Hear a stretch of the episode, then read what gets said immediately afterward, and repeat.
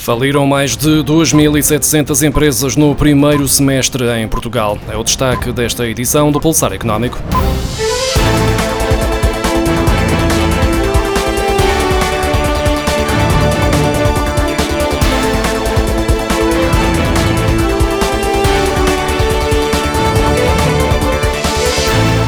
Muitas empresas não conseguem resistir ao impacto da crise provocada pela pandemia de Covid-19. No primeiro semestre foram contabilizadas 2.749 falências, de acordo com os dados da Iberinform. Só em junho foram mais 559. No mês passado, assistiu-se ao desaparecimento de mais 191 empresas que no mesmo período do ano passado, mas menos 41 que em maio. No total do semestre, registrou-se um aumento de 7,5% nas insolvências, com o total a ascender a 2.740 49.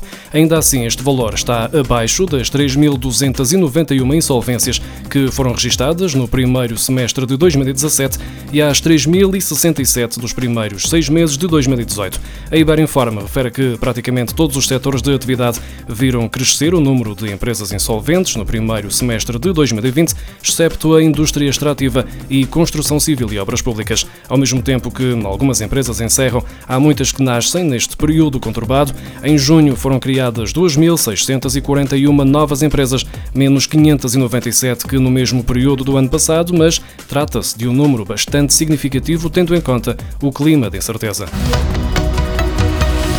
As empresas estimam uma diminuição do investimento na ordem dos 8,9% este ano, de acordo com as intenções manifestadas pelas empresas no inquérito de conjuntura ao investimento de abril de 2020, sendo que o período de inquirição decorreu até 25 de junho.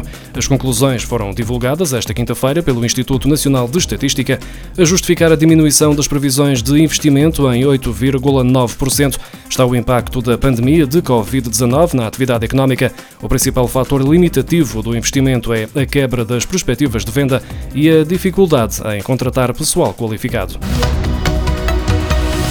Com o país mergulhado numa crise sem precedentes, os portugueses consideram cada vez mais importante produzir e consumir produtos nacionais. De acordo com um estudo do Observador 7LM, 52% dos portugueses inquiridos consideram o consumo de produtos de produção nacional como um dever, enquanto 30% refere que este é um objetivo ao qual se propuseram alcançar. Para além de mencionarem a qualidade dos produtos nacionais, para os inquiridos, os produtos são ainda mais seguros, tendo em conta que a origem e a composição são conhecidos. Para 23% dos portugueses, o apoio à produção local é ainda importante para a promoção de laços sociais. São ainda mencionados como sendo uma forma de preservar o saber fazer, de limitar o impacto ambiental e como sendo mais baratos em comparação com os produtos importados. O questionário contou com mil participantes e foi realizado entre 20 de maio e 1 de junho. Um estudo divulgado esta quinta-feira, desenvolvido pela nova Information Management School para a Direção-Geral do Consumidor, revela que 90% dos jovens portugueses com idades até aos 30 anos não têm créditos bancários. Além disso, a larga maioria diz ter uma ou duas contas bancárias e 46% não têm cartões de crédito. A conclusão do estudo revela um fraco envolvimento dos jovens portugueses entre os 18 e os 30 anos de idade com o sistema bancário nacional. Desde que foi imposto o primeiro estado de emergência devido à pandemia de Covid-19, a Associação para a Defesa do Consumidor recebeu pedidos de aconselhamento financeiro de 7 mil famílias, sendo que mais de 70% das situações prendem-se com questões decorrentes dos efeitos económicos da pandemia. Os dados disponibilizados referem-se ao período entre 18 de março, data em que foi implementado o estado de emergência no país, e o final de junho. Do total de 7 mil pedidos de esclarecimento acolhidos, 500 acabaram por dar origem à abertura de processos em que a DECO procura ajudar a reequilibrar a situação financeira desses consumidores. O desemprego, com 26% das situações, é a principal causa dos pedidos de apoio, seguindo-se a perda de rendimentos, com 25%. A precariedade laboral é responsável por 12% dos contactos com a DECO, a mesma percentagem que a penhora de rendimentos.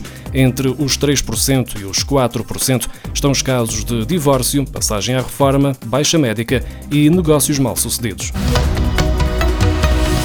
Em 2012, registavam-se 12 milhões de milionários a nível global. Seis anos depois, em 2018, eram já 18 milhões e no ano passado o número voltou a subir para quase 20 milhões. Segundo um relatório reportado pela Bloomberg, a fortuna dos mais ricos terá chegado aos 74 bilhões de dólares, cerca de 65 bilhões e 400 milhões de euros no final do ano passado. Entre os quase 20 milhões de milionários registados em dezembro do ano passado, 183.400 apresentavam uma fortuna acima dos 26 milhões e meio de euros.